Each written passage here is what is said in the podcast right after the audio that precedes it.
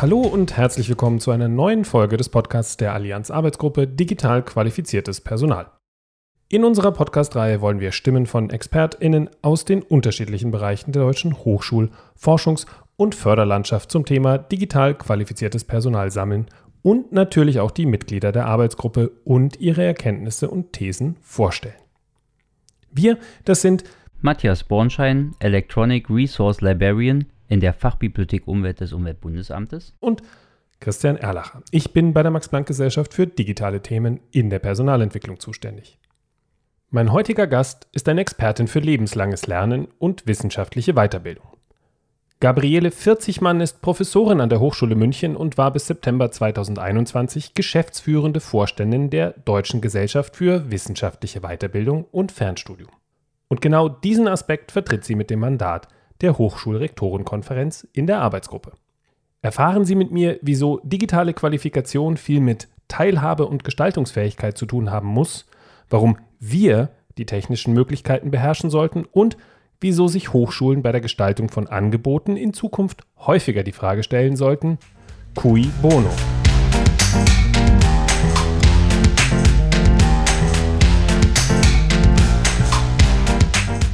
Liebe Frau Vierzigmann, willkommen im Podcast. Stellen Sie sich doch einfach mal ganz kurz selbst vor. Danke, Herr Erlacher. Ja, zunächst mal eben herzlichen Dank für die Einladung und die Gelegenheit, bei dieser interessanten Podcast-Reihe mitwirken zu können.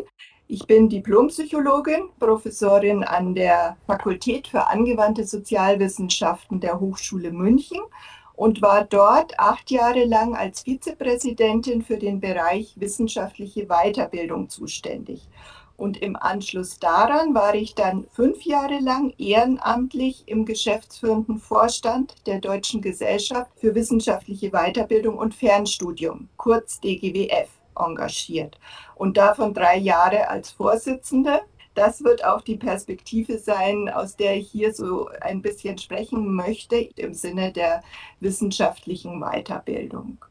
Ja, vielleicht ganz kurz zur DGWF für diejenigen, die sie nicht kennen. Die DGWF ist die einzige Expertenorganisation und Interessenvertretung für Weiterbildung an Hochschulen und hat eine Tradition von 50 Jahren. Wir sind also ein nicht kommerzieller und sehr eingeführter Akteur der wissenschaftlichen Weiterbildung, haben über 200 institutionelle und über 100 persönliche Mitglieder haben föderale Strukturen sozusagen, Landesgruppen, thematische Arbeitsgemeinschaften und sind aber natürlich auch auf Bundesebene und auf EU-Ebene sehr aktiv, was Politikberatung anbelangt, was themenbezogene Stellungnahmen anbelangt, was Austauschforen anbelangt für die Fachcommunity und wir geben auch eine Fachzeitschrift heraus, Hochschule und Weiterbildung, und versuchen auch Forschung in dem Bereich soweit möglich anzuregen, anzureichern. Ja, ja und unsere Mitglieder und im Vorstand vor allem sind eben in vielfältigen Initiativen und Gremien aktiv.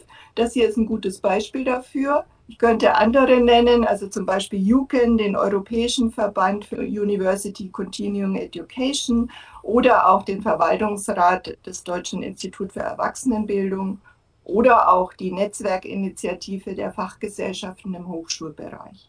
Und das spielt jetzt hier eben insofern eine Rolle, weil mich die Hochschulrektorenkonferenz als Vorsitzende der DGWF benannt hat um in dieser AG digital qualifiziertes Personal der Schwerpunktinitiative der Allianz mitzuwirken.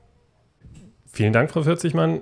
Bevor wir aber in das Thema wirklich einsteigen, erlauben Sie uns noch ein bisschen mehr über Sie zu erfahren und Sie ein bisschen besser kennenzulernen. Dafür würde ich Ihnen gerne drei Sätze vorlesen, die Sie gerne einfach mit idealerweise drei Worten auch beantworten. Mhm. Fangen wir einfach mal an. Gabriele Vierzigmann beschreibe ich in drei Worten mit. das ist echt nicht einfach. Ich bin sehr interessiert, sehr neugierig, sehr kommunikativ. Waren es jetzt schon drei Worte? Ja, gut. Digitalisierung verbinde ich mit mit hohen Anforderungen, über die wir noch viel sprechen werden und wo es auf wirklich sehr viel Debattenkultur und Austausch zwischen den Betroffenen ankommt. Das waren jetzt mehr als drei Worte, aber das ist mir sehr wichtig, das so zu sagen. Und zum Schluss noch ganz kurz, die Deutsche Gesellschaft für wissenschaftliche Weiterbildung und Fernstudien bedeutet für mich eine große Aufgabe und eine wichtige Aufgabe, weil das, was wir vertreten im Sinne des lebensbegleitenden Studierens für ganz unterschiedliche Zielgruppen wirklich eine Zukunftsaufgabe ist für die Hochschulen. Vielen Dank, Frau 40 Mann. Da sind wir aber auch gleich voll im Thema, denn Sie beschäftigen sich ja von Beginn dieser Allianz-Arbeitsgruppe an, aber auch schon von Berufswegen schon ein bisschen länger mit dem Thema Bildung und Kompetenzen.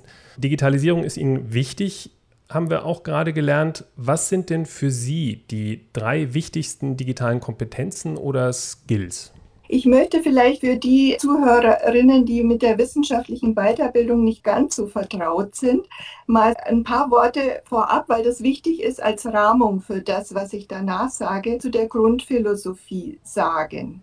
Und übrigens hat mich das sehr fasziniert, dass diese Zielgruppen der digitalen Qualifikation bei den Wissenschaftsorganisationen und die Zielgruppen bei der wissenschaftlichen Weiterbildung große Ähnlichkeiten haben. Es sind beides Male sehr berufserfahrene, oft höchst qualifizierte Personen, die sich weiterbilden und weiterqualifizieren sollen und wollen. Und das hat bestimmte Auswirkungen, Konsequenzen für die entsprechenden Bildungsangebote. Worum es mir jetzt geht, diese Grundphilosophie. Wissenschaftliche Weiterbildung zielt darauf ab, dass eingefahrene berufliche Routinen, Positionen in Frage gestellt werden. Ich komme in Verbindung mit neuen empirischen Erkenntnissen, mit neuen Theorien, mit neuen Technologien. Ein gutes Ergebnis davon ist, wenn berufserfahrene Personen ihre Professionalität und ihr Tätigkeitsfeld, ihre Herangehensweisen überdenken und weiterentwickeln. Und das genau ist die Grundphilosophie der wissenschaftlichen Weiterbildung, das eigene Handeln, berufliche Handeln vor dem Hintergrund wissenschaftlicher Ansätze und Erkenntnisse auszulegen, anzureichern, ihm eine neue Interpretation zu geben. Dieses Konzept wurde mal von Donald Schön schon sehr lange hier Elective Practitioner genannt. Und diese reflektierten Praktikerinnen, die motiviert und bereit sind, da finde ich, die sind jetzt im digitalen Wandel extrem gefragt, dass wir solche Leute bilden und ihnen also diese Weiterentwicklung persönlich, professionell ermöglichen. Mhm. Das ist sozusagen ein Kern von wissenschaftlicher Weiterbildung. Und jetzt kommen wir zu Ihrer Frage nach diesen drei wichtigsten. Das ist gar nicht so einfach zu sagen, die drei wichtigsten digitalen Kompetenzen. Wir haben ja sehr, sehr viel und sehr, sehr lange in der Arbeitsgruppe darüber diskutiert. Wir haben über die Data Literacy in allen ihren Ausprägungen, Umgang mit Daten in allen seinen Ausprägungen sehr viel gesprochen. Ich denke, dass dabei, also jetzt bezogen auf diese Kernkompetenzen, es sehr wichtig ist, dass ich weiß, wo und wie ich wissenschaftlich gesichertes Wissen finde und dass ich das bewerten kann und dass ich das in einen Bedeutungszusammenhang stellen kann. Wenn Sie jetzt dieses Konzept reflektierter Praktiker, reflektierte Praktikerin im Hinterkopf haben, sehen Sie die Zusammenhänge. Ja? Und deswegen sage ich auch bei dieser Frage, dass diese Fähigkeit, gesichertes wissenschaftliches Wissen, seriöse von unseriösen Informationen und Daten unterscheiden zu können, bewerten und einordnen zu können, wirklich eine ganz wichtige Kompetenz ist. Und als zweites möchte ich nennen, das geht so eher in Richtung dieser Metakompetenzen, über die wir auch viel gesprochen haben, ist für mich ganz wichtig, dass ich Fähigkeiten erwerbe, die mir die Teilhabe in der digitalen Welt ermöglichen und nicht nur die Teilhabe, sondern die Gestaltungsfähigkeit für alles das, was sich da verändert, was ich verändern will, etc. Das finde ich so eine Metakompetenz, die wirklich entscheidend. Und was da alles damit in Verbindung hängt, kennen wir ja eigentlich aus der Wissenschaft. Ja, es sind ja eigentlich wissenschaftsimmanente Fähigkeiten, kritisches Denken, Reflexion des eigenen Handelns, solche Sachen oder auch empirisch gestütztes Hinterfragen der Implikationen von Entwicklungen und von der Anwendung neuer Techniken. Und das ist so dieses Bündel, diese Hauptmetakompetenz, die ich gerne herausstellen wollte. Es geht ja nicht nur darum, dass ich irgendwelche digitalen Interfaces irgendwie bedienen kann, sondern dass ich eben den Nutzen auch und die Risiken sachgerecht einschätzen kann und das mit Weitblick und ethisch verantwortlich, darüber haben wir auch viel gesprochen, damit umgehe. Eigentlich waren das jetzt zwei. Also dann möchte ich vielleicht das nennen. Sie kennen vielleicht Felix Stalter, der behauptet, wir leben in einer Kultur der Digitalität. Damit ist gemeint, oder so verstehe ich das, dass unsere gesamten Lebenswelten, alle unsere Handlungen, alle Prozesse, die uns umgeben, die wir haben und entwickeln wollen, bereits in dieser Kultur der Digitalität verankert sind und darin sich entfalten. Und dann macht es natürlich, wenn das so wäre, wofür einiges spricht, dann stellen sich genau diese Fragen und das ist vielleicht dann auch noch mal die übergeordnete Kompetenz, dass ich mich nicht beherrschen lasse von technischen neuen Möglichkeiten, sondern dass ich eben diese technischen neuen Möglichkeiten, diese kulturellen Techniken, wie man es dann fast nennen könnte, selber beherrsche und mich ihrer bedienen kann und die Auswahl, die ich treffe, auch eben entsprechend rechtfertigen und reflektiert treffen kann. Also das wäre fast nochmal eine etwas höher gelagerte Metakompetenz. Glauben Sie das eigentlich? Würden Sie dem zustimmen, dieser These? Kultur der Digitalität, also dass das quasi schon ubiquitär ist und wir gar nicht mehr anders können, als uns in dieser digitalen Kultur zu bewegen? Das ist eine unglaublich spannende Frage. Im Moment würde ich tatsächlich sagen, es führt sehr wenig Weg daran vorbei, dieser These zuzustimmen. Ob das jetzt mhm. langfristig das ist, was uns als Gesellschaft, als Kultur tatsächlich auch einen Mehrwert bietet, weiß ich im Moment nicht. Aber im Moment ist ja auch das Arbeitsleben einfach unglaublich geprägt von Digitalität, aber auch die, die Privatsphäre. Ich meine, wir haben jetzt aktuell Mitte September, das heißt, die Bundestagswahlen stehen an. Auch hier ist das Thema Informationsvermittlung nicht nur über lineares Fernsehen, sondern ganz viel über digitale Medien, über die Diskussion, welche Blase ich äh, gerade bediene oder nicht, ja auch da. Und dieses Phänomen ist, glaube ich, ja tatsächlich ubiquitär. Mhm. Außer vielleicht in ganz besonderen gesellschaftlichen Schichten. Ähm, aber ansonsten würde ich sagen, kommt man da ehrlich gesagt gar nicht mehr mhm. drum herum. Mhm. mhm. Wenn ich da auch gleich nochmal einhaken darf, das Thema wissenschaftliche Weiterbildung ist, so wie Sie es gesagt haben, mit dem äh, Reflective Practitioner ja etwas, was auch ja sehr viel Wert auf das Mitarbeiten der und auch das Interesse natürlich der sich Fortbildenden, das ist eine Grundvoraussetzung auch legt.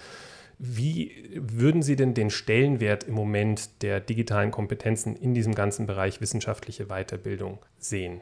ich glaube, ich würde das gerne noch ein bisschen auseinanderhalten mit dem digitale Kompetenzvermittlung mhm. und Vermittlung digitaler Kompetenzen. Den Unterschied haben wir uns ja auch klar mhm. gemacht. Mhm. Und ich glaube, ich würde auf die Frage gerne erstmal mit ersterem nochmal antworten, weil da haben wir auch große Bedarfe in der wissenschaftlichen Weiterbildung, was digitale Kompetenzen anbelangt.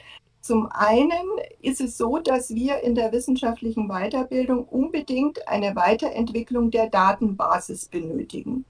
Die ist nämlich ziemlich unbefriedigend noch im Moment. Gerade dann, wenn das, was wir ja als DGWF wollen, dass wir den Mehrwert, die Wertschöpfung und die gesellschaftsstärkende und inkludierende Wirkung von wissenschaftlicher Weiterbildung herausstellen wollen. Und da brauchen wir eigentlich eine sehr viel bessere Weiterbildungsberichterstattung und sehr viel besser aufgestelltes Monitoring. Und dafür brauchen wir als wissenschaftliche Weiterbildung spezielle digitale Technologien und digitale Kompetenzen. Das wäre so ein Punkt.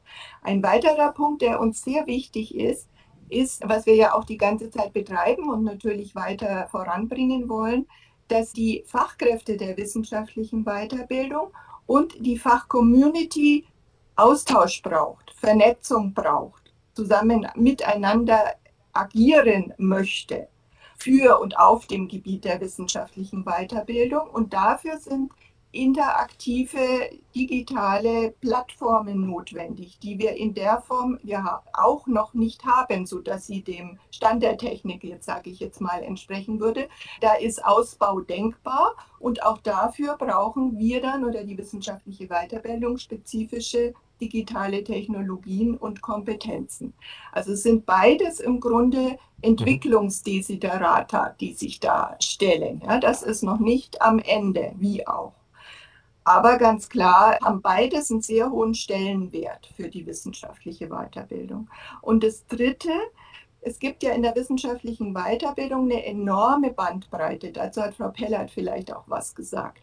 Also es gibt Qualifizierung, Re- und Umqualifizierung und Hochschulbildung vom berufsbegleitenden Bachelor bis zum fortgeschrittenen Studium und zum Long Life Learning. Warum sage ich das? Weil das alles unterschiedliche Segmente sind, die wiederum geeignete digitale Lehr- und Lernmedien benötigen, geeignete Formate benötigen und geeignete Modi des Lehrens und Lernens benötigen. Und für alles drei brauche ich auch wieder Spezialkompetenzen. Die wissenschaftliche Weiterbildung entwickelt ja gerade ganz massiv neue Formate, die eben benötigt werden. Als Beispiel sei mhm. genannt diese kleinteiligen Studienangebote, die unterhalb eines Studiengangs oder von Studiengängen angesiedelt mhm. sind, aber mit denen kombinierbar oder kumulativ dann in einen Studiengang hineinführen können sollen. Entsprechende akademische Zertifikate sind ein Thema. Also das sind diese Formate, um die es uns geht. Und dann kommen noch die Modi des Lehrens und Lernens. Also wir müssen ja in der Weiterbildung, aber auch in der anderen hochschulischen Lehre unterscheiden, wann machen wir physische Präsenz künftig wann machen wir Online-Präsenz, also synchrone Online-Präsenz. Wann machen wir eine Kombination aus physischer Präsenz und dazwischen klassisch Blended Learning, typisch in der Weiterbildung, und dazwischen asynchrones Online-Lehren und Lernen?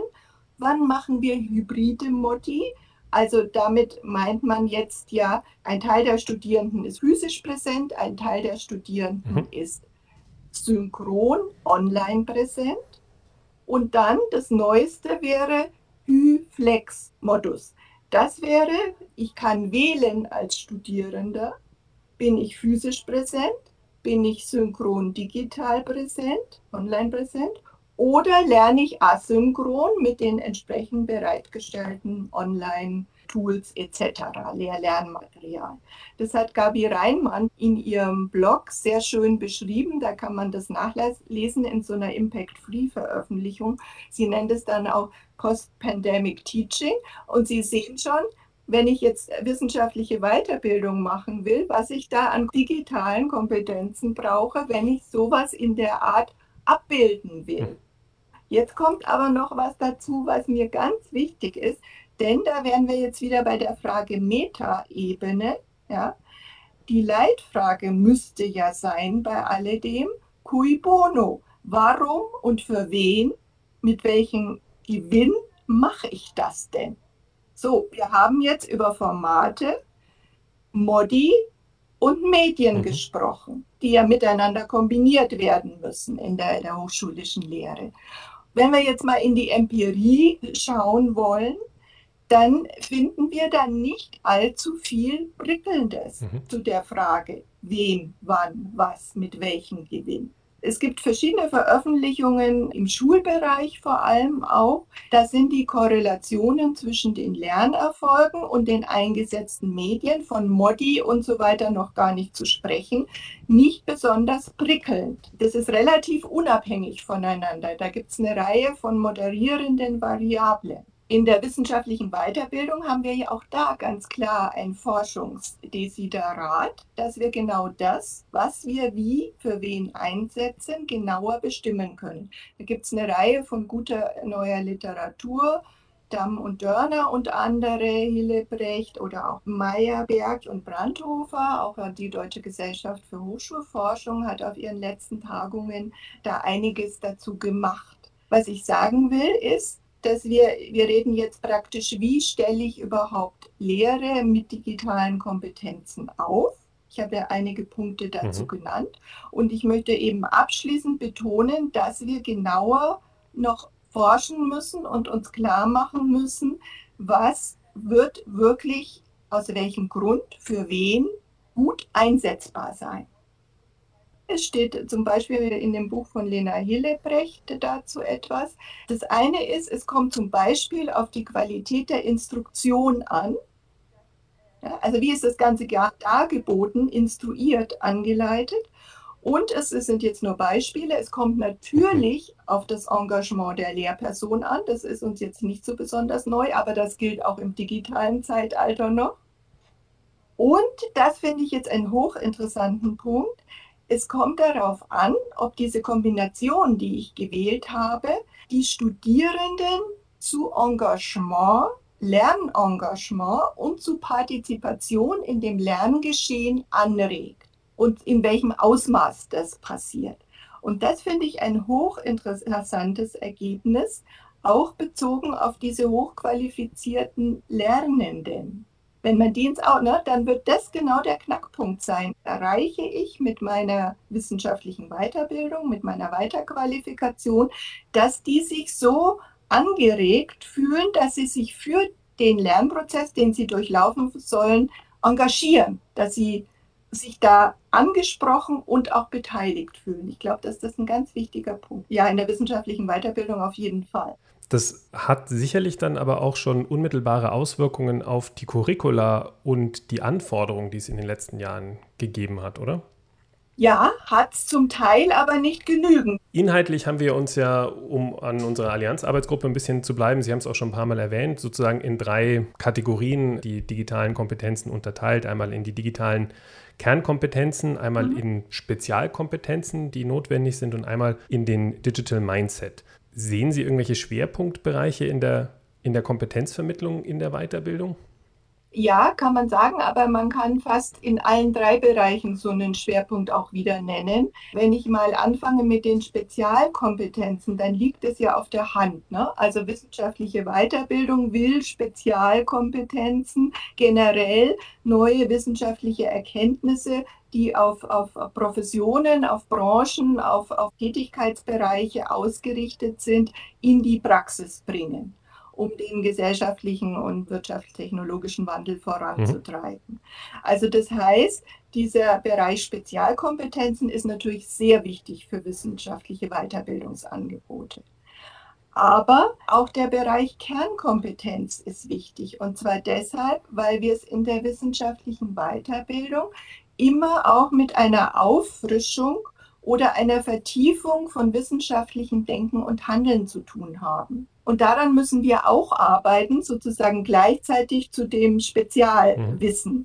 Und wir können eben nicht davon ausgehen, dass das jeder schon kann, der da kommt. Auch nicht bei den Weiterbildungsstudierenden.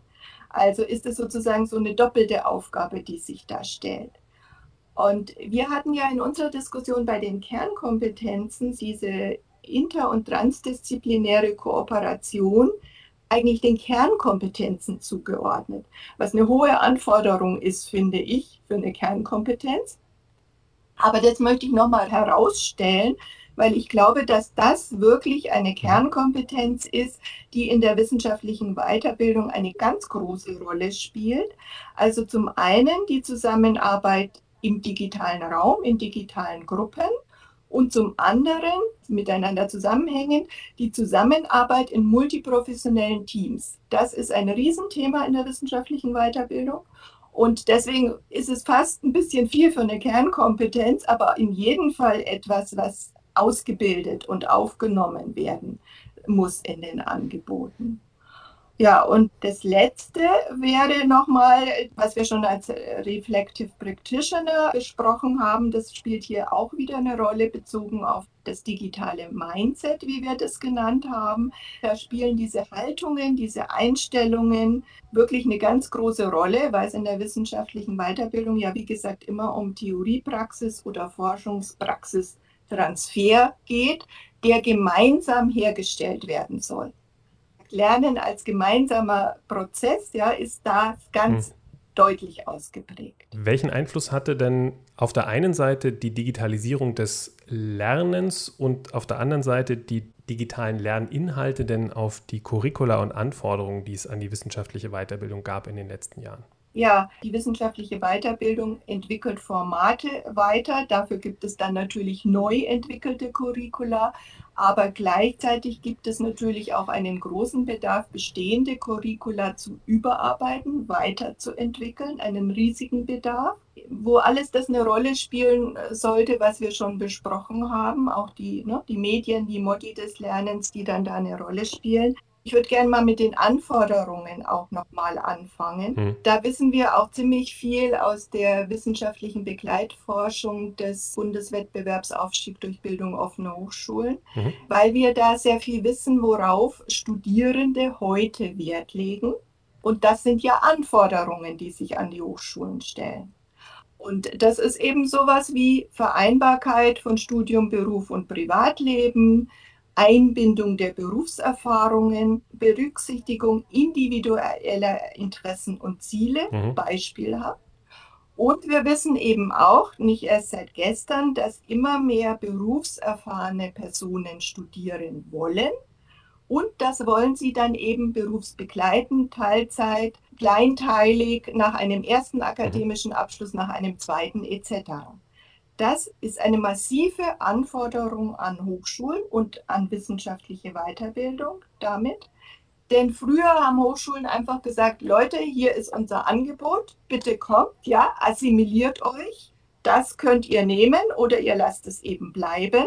Das geht eben nicht mehr, sondern Hochschulen sind eben herausgefordert, sich einzustellen auf diese neuen individuellen und gesellschaftlichen Bildungswünsche mhm. und Angebote gerade eben in der wissenschaftlichen Weiterbildung aufzulegen, die sich quasi organisch in die Bildungs- und Berufsbiografien der Nachfragerinnen einbauen lassen. Also das ist so ein bisschen die Sache vom Kopf auf die Füße gestellt. Das ist gewöhnungsbedürftig für Hochschulen, weil sie, wie gesagt, so eine ganz andere Tradition eigentlich haben. Ja, und deswegen haben Hochschulen diese Anforderung, flexibel gestaltbare, in unterschiedlichen Lebensphasen berufsbegleitend studierbare Angebote aufzulegen. Und sich an diese heterogene Studierendenschaft, die dann da aufläuft, zu gewöhnen und die jetzt nicht als Störung zu empfinden, sondern mit der zu arbeiten, mhm. sich auf die einzustellen. Das betrifft die Curricula dann, aber es betrifft auch so ein Stück weit das Selbstverständnis und das Agieren insgesamt der Hochschulen.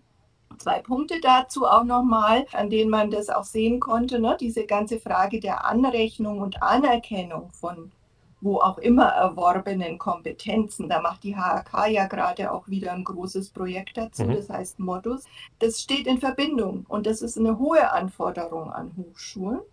Und das Zweite ist, dass wir darüber nachdenken, die akademische Abschlüsse unterhalb der Studiengänge oder der großen Abschlüsse einzuführen. Da gibt es ja jetzt gerade auch die Empfehlungen zu den Qualitätsstandards hochschulischer Zertifikatsangebote vom IIT und vom BMBF initiiert. Also das sind alles Anforderungen, die sie stellen und die man dann natürlich vor der Folie dieser digitalisierten und sich digitalisierenden Lernwelt auch nochmal betrachten kann und sollte. Ganz wichtig finde ich nochmal dabei, damit es nicht schief rüberkommt, alle diese Anforderungen, sich an diesen Bedarfen auszurichten, stehen natürlich immer unter dem Vorbehalt, dass man die Besonderheiten hochschulischer Bildung, unterschiedlicher Hochschultypen und der Qualität der Abschlüsse im Auge mhm. behält und natürlich nicht vernachlässigt. Das ist klar, ja, das ist quasi die Prämisse dafür. Und diese Anforderungen, die ich jetzt genannt habe, stellen sich für wissenschaftliche Weiterbildung eben besonders scharf aufgrund ihrer spezifischen Klientel und da muss sie unbedingt aktiv werden. Aber man muss sich dann auch noch mal die Frage stellen, wie das Ganze eigentlich zu stemmen und zu finanzieren ist. Ja, worüber wir jetzt reden, sind also getriggert durch das Zeitalter des Digitalen immense Veränderungen im Hochschulbereich und auch im Bereich wissenschaftliche Weiterbildung. Und ja, das ist eine Hauptfrage dabei. Vielleicht erlauben Sie mir an der Stelle auch gleich noch die Frage, ich weiß, sie liegt auf der Hand und ist jetzt erstmal nicht an der Stelle inhaltsgetrieben, aber hat sich durch die Erfahrungen und Erwartungen, die sich auch über die letzten anderthalb Jahre so ergeben haben, mhm. hat sich da auch was an den Bedarfen und den Voraussetzungen für die Weiterbildung verändert? Also es ist wie überall, ne? die Antwort haben Sie wahrscheinlich dann schon öfters bekommen. Es gab einen wahnsinnigen Schub, es gab ein wahnsinniges Erschrecken. Mhm. Was machen wir jetzt? Wir müssen notfallmäßig handeln wobei eben die wissenschaftliche Weiterbildung ja mit Blended Learning Formaten schon Erfahrung, viel mehr Erfahrung hatte. Mhm. Da waren sie ja eigentlich die Vorreiter an den Hochschulen. Gleichwohl gab es trotzdem jetzt nochmal einen Schub und eben auch die Erkenntnis, dass noch mehr als bisher in diesem Bereich digitale Weiterbildung, Weiterentwicklung in der Weiterbildung getan werden muss. Was so ein bisschen jetzt in dem ganzen Notfallmodus hinten untergefallen ist, nicht nur bei uns, eigentlich überall, wenn ich jetzt mal persönlich spreche, ist, dass mir ist es persönlich zu wenig Debatte darüber, was denn eigentlich gute Hochschulbildung, gute Hochschullehre im digitalen Zeitalter ausmacht. Wir haben das schon so ein bisschen gestreift. Ne? Also nicht das, das 127. Tool, was jetzt auch noch eingesetzt werden muss. Ich kriege schon so einen Hals, ja, wenn ich wieder ein Mail kriege von der Hochschule, wo ich jetzt nochmal, was ich jetzt auch noch mhm. machen könnte, okay, ich könnte es auch noch machen. Aber ich würde viel lieber mich mal verständigen mit dem Kollegium, mit der Fachcommunity in der wissenschaftlichen Weiterbildung, wie mhm und mit welchen Zielen sollte denn gute Hochschullehre, gute wissenschaftliche Praxis weiterentwickelt werden? Und das kommt mir wirklich zu kurz. Das ist genau das, was wir ganz am Anfang gesagt haben. Das ist doch der Kern. Wir wollen das beherrschen, wir wollen das gestalten und dann müssen wir uns erstmal klar werden, was sind denn für uns die Essentials, die zeitgemäß mhm. sind, für die Zukunft taugen bezogen auf Hochschullehre und Hochschulbildung. Und wenn wir das wissen, können wir dann überlegen, okay, welche Modi, welche mhm. Techniken, welche Medien und so weiter. Also das ist so das eine. Und das andere, das liegt vielleicht ein bisschen quer, aber ich möchte es sagen, weil es auch recht marginalisiert ist. Wir sollten auch, also sowohl in der Weiterbildung, aber auch in der anderen Hochschullehre, uns ein bisschen mehr klar machen, wie, mhm. was die Überlastung und die psychosozialen mhm. Folgen dieser eineinhalb Jahre für Studierende anbelangt.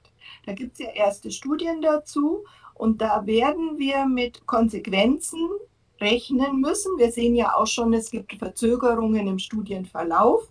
Also, wie unterstützen wir die Studierenden, das zu bewältigen, was sie da jetzt äh, erlebt haben? Wie motivieren wir sie, dennoch mhm. zu studieren, dennoch weiter zu studieren? Also solche Fragen kommen mir auch ein bisschen zu kurz. Auch kommt noch dazu mit Blick auf die Studierfähigkeit der Studierenden. Da haben wir sowieso ein Thema bezogen auf die digitale Studierfähigkeit.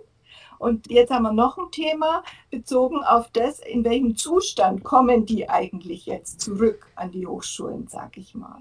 Gilt im Übrigen auch für berufserfahrene Personen. Wir sehen ja sehr viel Überlastung und auch Folgen unterschiedlicher Art, ja, auch in dieser Gruppe. Das bringt mich zu einem interessanten Punkt. Wo sehen Sie denn die Unterschiede oder Ähnlichkeiten, wenn Sie mhm. ein klassisches wissenschaftliches Studium und eine wissenschaftliche Weiterbildung ansehen im Sinne der ja, Skills und Kompetenzen, die benötigt werden, aber auch vermittelt werden? Das ist eine spannende Frage. Grundsätzlich ist es erstmal gar nicht so unterschiedlich. Was mir dazu einfällt, äh, ist, dass Sie im Grundstudium sich zwei Themen möglicherweise schärfer stellen, wobei man äh, auch immer ein bisschen auf die Gruppen schauen muss. Weil im Grundstudium ist es ja so, dass wir quasi erstmalig die Sozialisation vollziehen oder die Studierenden sich in die wissenschaftliche Welt hinein sozialisieren. Und das ist bei den weiterbildenden Studierenden dann nicht so scharf der Fall. Gleichwohl müssen sich beide, und da sind wir wieder eh fast wieder bei den Gemeinsamkeiten, in die digitale Praxis der Wissenschaft hineinsozialisieren, weil das ja neu ist und sich jetzt auch erst entwickelt. Mhm. Also einerseits ja, vielleicht schärfer im Grundstudium generell plus digitale Qualifizierung und in der Weiterbildung vielleicht eher der Schwerpunkt auf dem Thema dann digitale Kompetenzen für die wissenschaftliche Welt. Ja, so könnte man vielleicht sagen. Was auch ein Unterschied sein könnte, aber auch wieder nicht sein muss, finde ich ganz spannend, was uns sehr beschäftigen wird, ist, dass diese neuen Lehr-Lern-Herangehensweisen ganz stark davon abhängen, ob ich in der Lage bin, mich selber zu regulieren, meine Lernprozesse selber zu organisieren und ne, mich selber zu strukturieren, zeitlich, wie auch immer, mit meinen Lerntechniken und dazu dann eben die digitalen Medien und Räume zu nutzen. Das brauchen Studierende unbedingt. Darauf müssen wir in den Grundstudiengängen viel, viel, viel, viel mehr achten, weil das haben wir jetzt gesehen in den letzten eineinhalb Jahren große Schwierigkeiten. Das können viele weiterbildend Studierende besser, aber eben auch nicht alle es kann auch da ein Thema sein. Das heißt, das ist wieder der Punkt, wo wir auf die besonderen Herausforderungen für die Lehrenden zurückkommen, die Sie vorhin schon angesprochen haben, was es an Kompetenzen und ja auch Reflexion der Lehrenden bedarf, sich mit digitalen Medien und digitalen Kompetenzen, aber auch digitalen Inhalten letztlich auseinanderzusetzen. Ja, ganz genau. Sie haben ja jetzt nach Herausforderungen für die Lehrenden gefragt. Und wie es immer so ist, die stellen sich auch wieder auf verschiedenen Ebenen. Die eine haben wir gerade schon so ein bisschen angesprochen, dieser immense Aufwand, der sich jetzt stellt in der Überarbeitung, in der Weiterentwicklung der ganzen Hochschullehre. Manchmal denke ich, als Professorin gesprochen, hm. Bologna war ein Klacks dagegen. Wenn man nicht nur sagt, okay, wir machen, was wir immer gemacht haben und dann klatschen wir hier und da ein Tool, ich nenne jetzt keine Namen, eben ran. Dann hat man diesen immensen Aufwand und der wird den Aufwand von Bologna, ich glaube, um ein Vielfaches übersteigen. Der zweite ganz wichtige Punkt bei diesen Herausforderungen ist, dass wir beobachten können und auch an uns selber beobachten können, dass sich die Rolle und das Selbstverständnis der akademisch Lehrenden verändert in Verbindung mit diesem ganzen hm. Geschehen. Und zwar in, ja, sagen wir mal, in dreierlei Hinsicht. Mhm. Zum einen ist es so, dass zu der reinen Wissensvermittlung neue Aufgaben hinzutreten. Dieses exklusive Wissen, was lange an Hochschulen dargeboten worden ist, ist so exklusiv nicht mehr, wie wir alle wissen. Dazu schreibt zum Beispiel auch Al-Ani vom Einstein Center for Digital Future. Das Wissen, das wir haben, ist zum Teil nicht mehr so exklusiv. Was sind die neuen Aufgaben? Zum einen kommt dazu das Anleiten, Begleiten und mit den Studierenden reflektieren dieses online gestützten Selbststudiums. Ja, das ist eine neue Aufgabe, eine neue Rolle für Hochschullehrende, dass sie sehr viel stärker anleiten, begleiten, schauen, kommt er denn weiter in seinem Selbststudium und wie kann ich ihn unterstützen, dass er weiterkommt. Das ist ein ganz wichtiger Punkt. Und der zweite Punkt ist, und das ist ein Stück weit spezifisch für die wissenschaftliche Weiterbildung, dass wir es mit Lernprozessen über längere Zeiträume hinweg zu tun haben und manchmal auch über Lernwege oder Lernprozesse über die Grenzen der Hochschule hinaus, nämlich in eine berufliche Welt etc. Und dieses zu begleiten und dieses anzuleiten, das ist ebenfalls neu für die Hochschullehrenden. Das waren alles keine Themen. Wir haben gesagt, okay, wenn ihr bei uns zur Tür reinkommt, dann kümmern wir uns um euch. Und wenn ihr wieder rausgeht, dann seid ihr weg. Ja, das funktioniert nicht mit den ganzen Themen Anrechnung, Transfer in die Praxis, kleinteilig studieren, wiederkommen an die Hochschule. So. Das ist eine ganz spannende Entwicklung, die sehr, sehr hohe Anforderungen an die Lehrenden stellt. Und was dazu noch dazu kommt, ich habe ja gesagt, dass äh, in, vor allem in der wissenschaftlichen Weiterbildung mit diesem Theorie, Forschung, Praxistransfer die Lehrenden eben selber ausgewiesene Kenntnisse über die Praxis haben müssen. Nicht nur über die Theorie, die Wissenschaft, die Forschung, sondern über die Praxis, mit der sie interagieren. Und Eltol zum Beispiel sagt, dass das genau die originäre Qualifikationsanforderung für Lehrende in der Weiterbildung ist. Da haben wir auch ein gewisses Problem im Moment, weil sich die Praxis ja selber so stark ändert. Wenn ich jetzt seit 20 Jahren an der Hochschule sitze und nicht mehr so wirklich rausgeschaut habe, wir an den HAWs sind ja zumindest mit einer Expertise in die Hochschule hineingekommen, mit einer Praxisexpertise. So, jetzt bin ich da aber seit zehn Jahren und jetzt findet da draußen in der Praxis dieser digitale Wandel statt.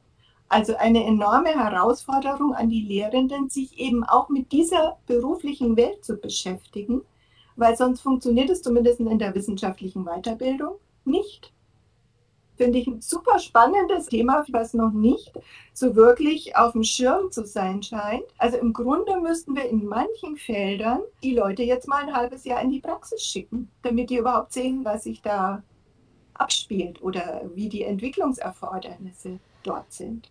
Das wäre die perfekte Überleitung zu meiner tatsächlich heute letzten Frage an Sie wie wir zurückkommen auf unseren Allianzkontext, eigentlich in der Vernetzung unserer unterschiedlichen Akteurinnen und Akteure des Wissenschaftssystems die Zukunftssicherung, gerade was das Thema digitale Qualifikationen und Kompetenzen anbelangt, bewerkstelligen können.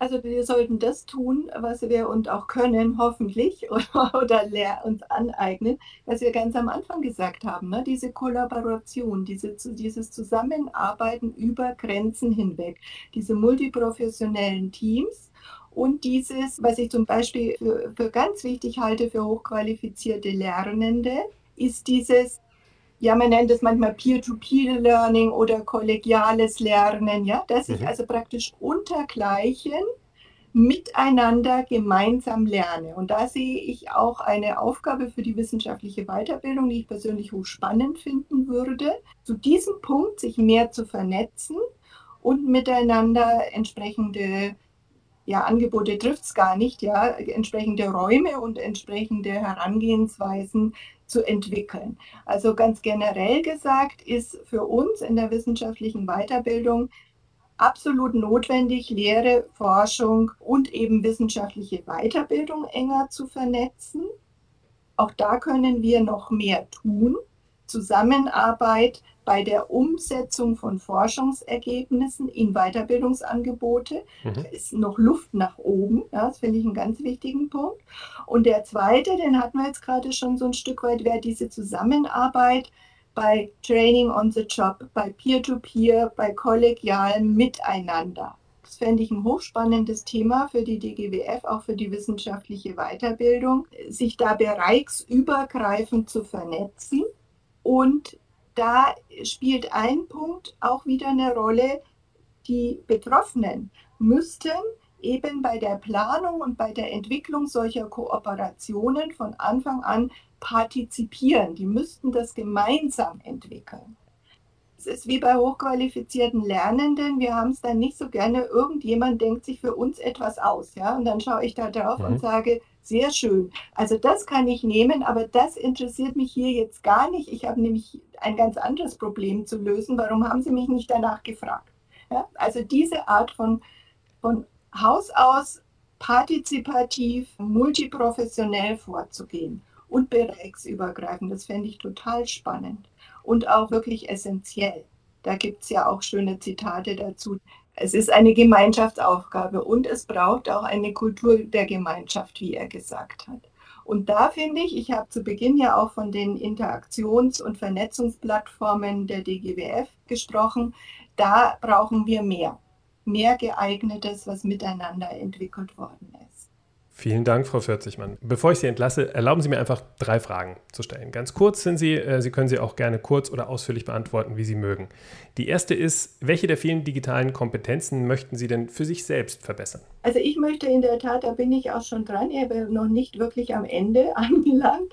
Ich möchte wirklich das weiterentwickeln, wie man mit Hilfe dieser Medien besser oder, oder kommunizieren und debattieren und miteinander arbeiten kann. Ich bin sehr unzufrieden mit dem, wie das bislang gelaufen ist. Ich, mir fehlt da zu viel. Und das würde ich gerne weiterentwickeln, diese, diese Kompetenz sozusagen, das digital gestützt ähm, wirklich gut zu machen und auch zu verstehen, was mir fehlt und dafür vielleicht Ersatz zu finden. Daran anschließend gleich, was können sich denn andere bei Ihnen an digitalen Kompetenzen abschauen?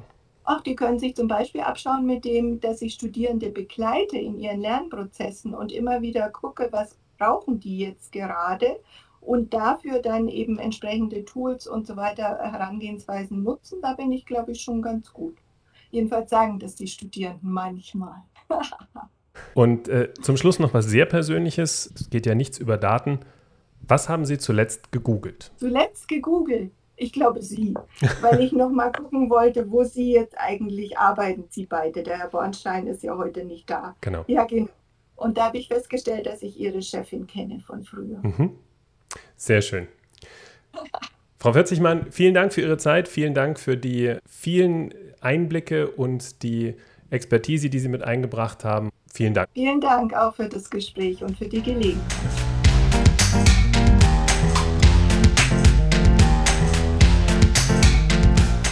So vielfältig die digitalen Qualifikationen sind, so vielfältig sind auch die Stimmen unserer Gäste. Sie kommen aus Hochschulen, Universitäten, außeruniversitären Forschungseinrichtungen, von Stiftungen und Forschungsförderern. Natürlich finden Sie die Links zu den erwähnten Dokumenten und Ressourcen zum Nachlesen und Vertiefen in den Shownotes. Freuen Sie sich mit uns auf weitere Episoden dieses Podcasts. Ihre Hosts Matthias Bornschein und Christian Erlacher. Dieser Podcast wird mit freundlicher Unterstützung der Max-Planck-Gesellschaft realisiert.